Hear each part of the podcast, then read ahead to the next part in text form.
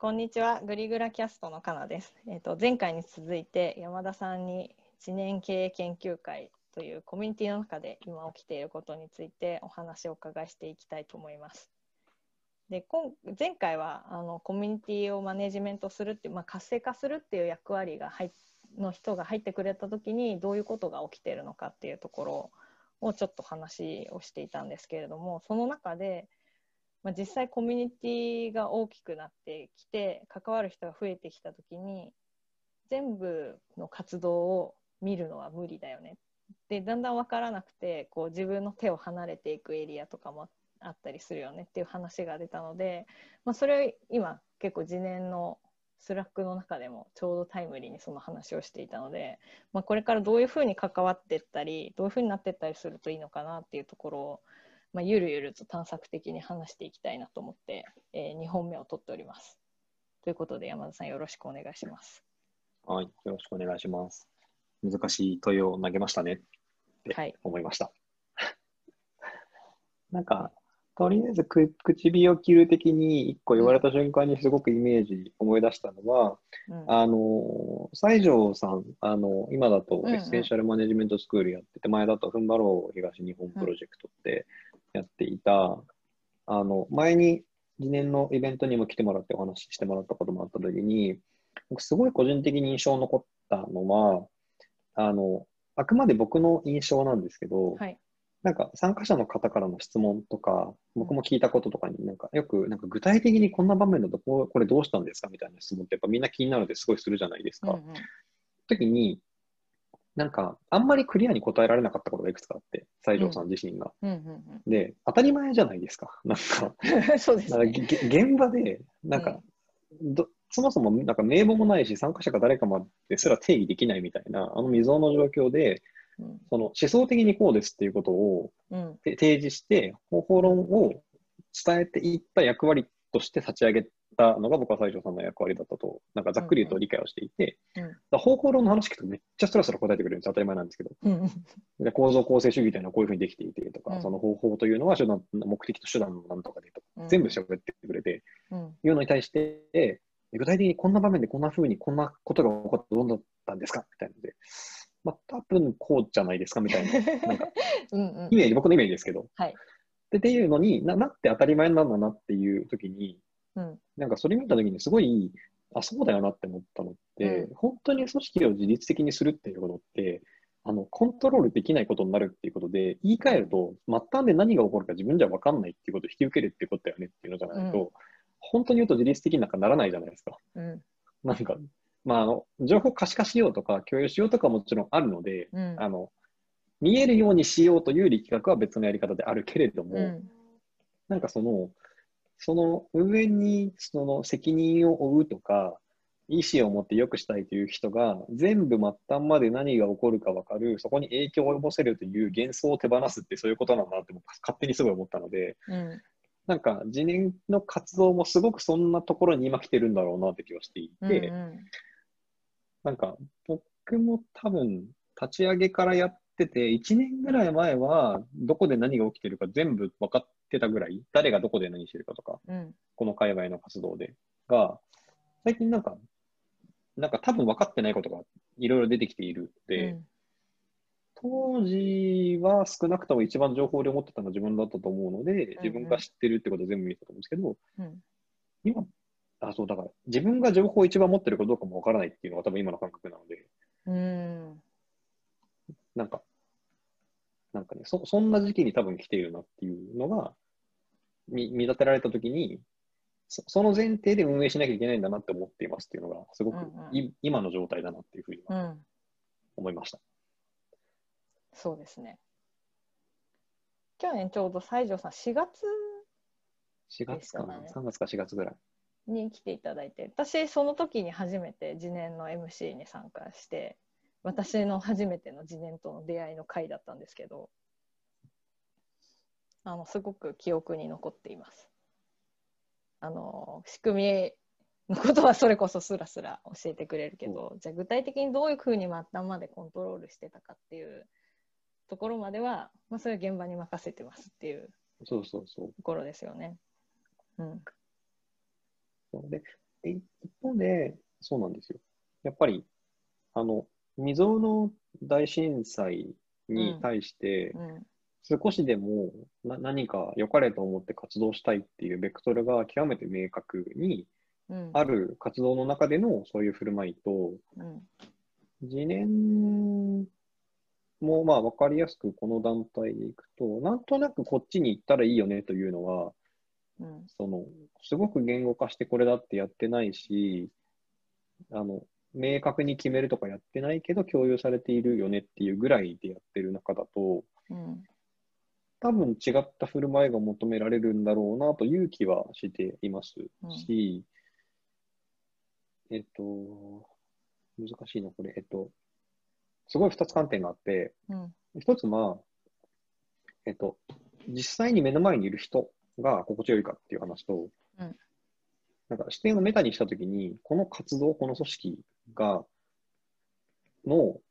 えっと、変化、進化のプロセスみたいなことを言ったときに、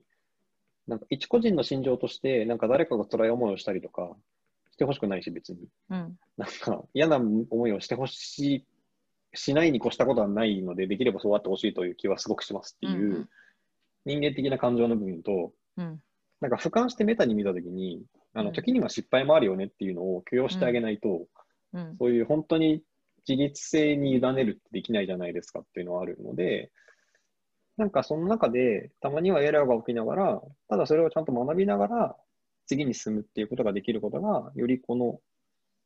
なんていうのかな、免疫力が高まるというか、うん。みたいなことだよねっていうことは、なんかうまく両立してほしいなって気がしているので、うん。ここの今ぐらいの時期はすごいどう、どういうふうにするのがいいのかなっていうのが、なんかちょうど難しいところだなっていうふうに個人的にはうん思っているところでした。なるほど。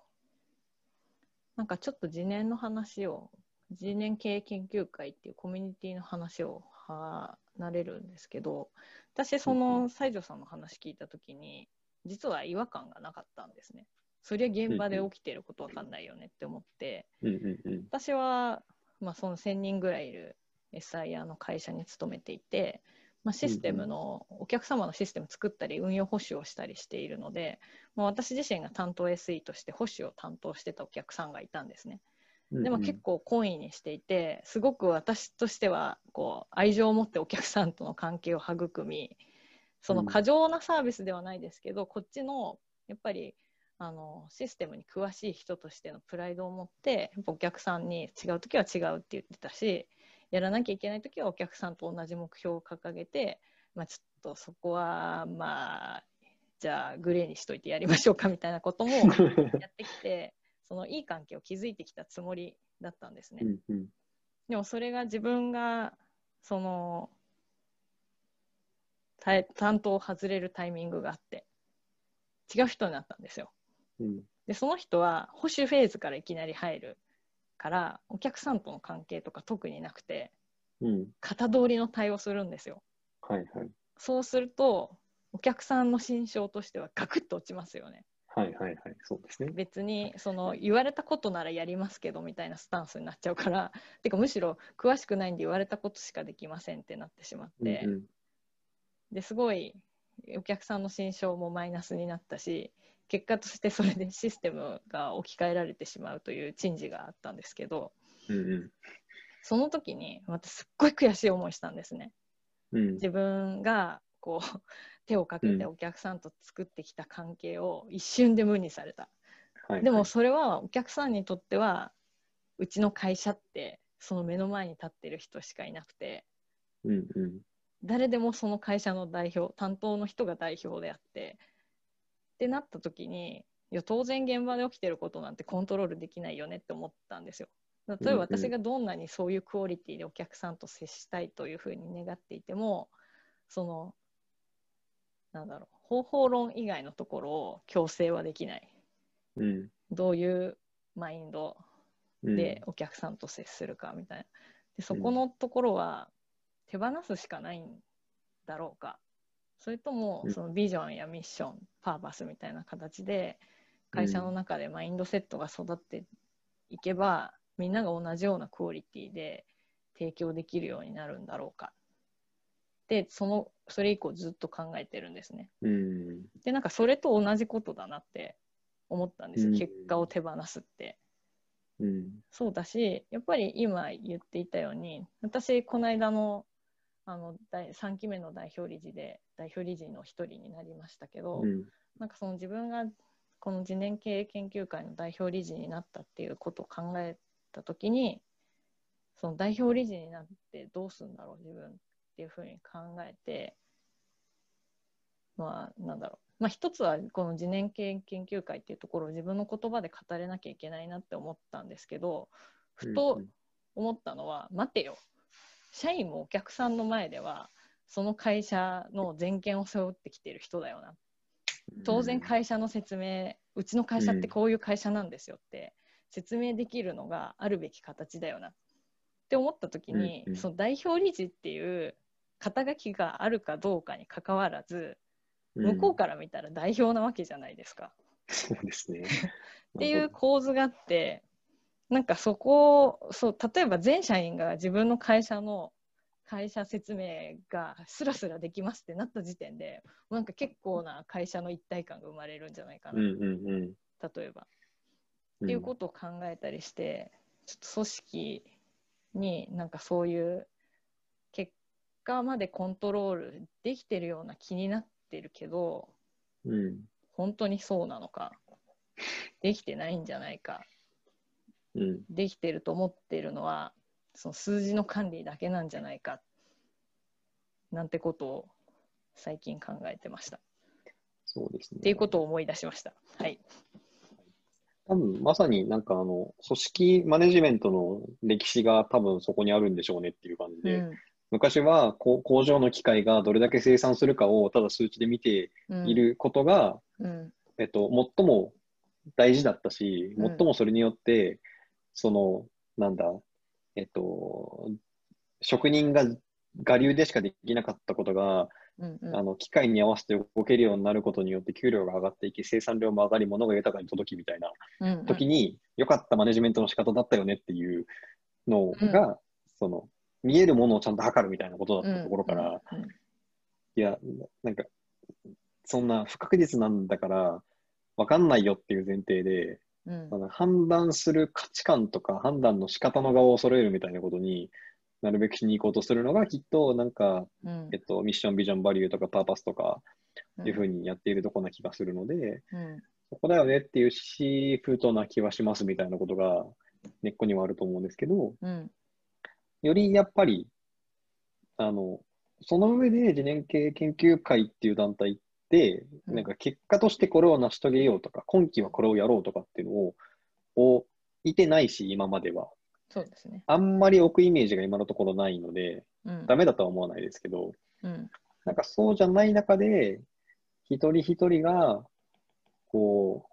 う、レプレゼントする、代表するうんなんか役割というかとして何かやるみたいなことは、なんか意味合いを自分で見つけに行くとか、自分の中の意味合いとつなげるとかをよりやんないと、うんなんかより難しい気はするので、うんなんかさらに難易度が、切り口が違うかな。難易度はわかうんうらないけど、ん違ったチャレンジをしてる感じはあるなっていうのは、対比すると面白そうだなってうんうん思いました。そうですね。ちょうど今、探求のフェーズですね。ちょうど今、変わり時ですね。やっぱり次年経営研究会って自分たちが当事者としていろんな体験をしているいけるところがすごくいいところだなって思います。そうですね。個人的にはやっぱり、その実験が、えっと、一番次年経営と僕らが呼びたいものを体現する団体であってほしいし、うんうんそのだえっと、それはすなわちいろんな実験を自分たちですることであり、いろんな人がそこで実感できることっていうのが、この団体が一番持っていたら嬉しいなと個人的には思っていることなので、なんか、なんか、いや、それは前決めたことだから違うしみたいなこととか、うんなんか、そうじゃないんだよみたいな、実験できる場所であってほしいなというのは個人的には強く思っています。そうですね。右往左往しながら失敗したり成功したりしながら前進には痛い思いもしながらね。そうですね。でもそれはなんかみんなで咀嚼すること自体に意味があると思うので、うん。そので、その、き傷というか失敗というかが何だったのかという咀嚼することまで含めて、より、うんあの、えっと、伝えていけるものになると思うので、うんこんなことも起こるんだよみたいなこと。しかも当事者として自分の体験として語れる人が増えるっていうのはうんうんいいなって、個人的には思っています。そうですね。というところで、次年の経営、次年経営で活動が増えてきて、全部わかるのは無理だよねというところからスタートして、一体どこに着地したのかあの今日も探索的に喋って終わったみたいな感じになりましたが。リブラキャストっぽくていいなと思います。うん、なんかこれ聞いた人からまたなんか自分はこう思うよとかフィードバックがもらえると嬉しいですね。そうですね。いいです。はい。ということで終わりにしたいと思います。ありがとうございました。ありがとうございました。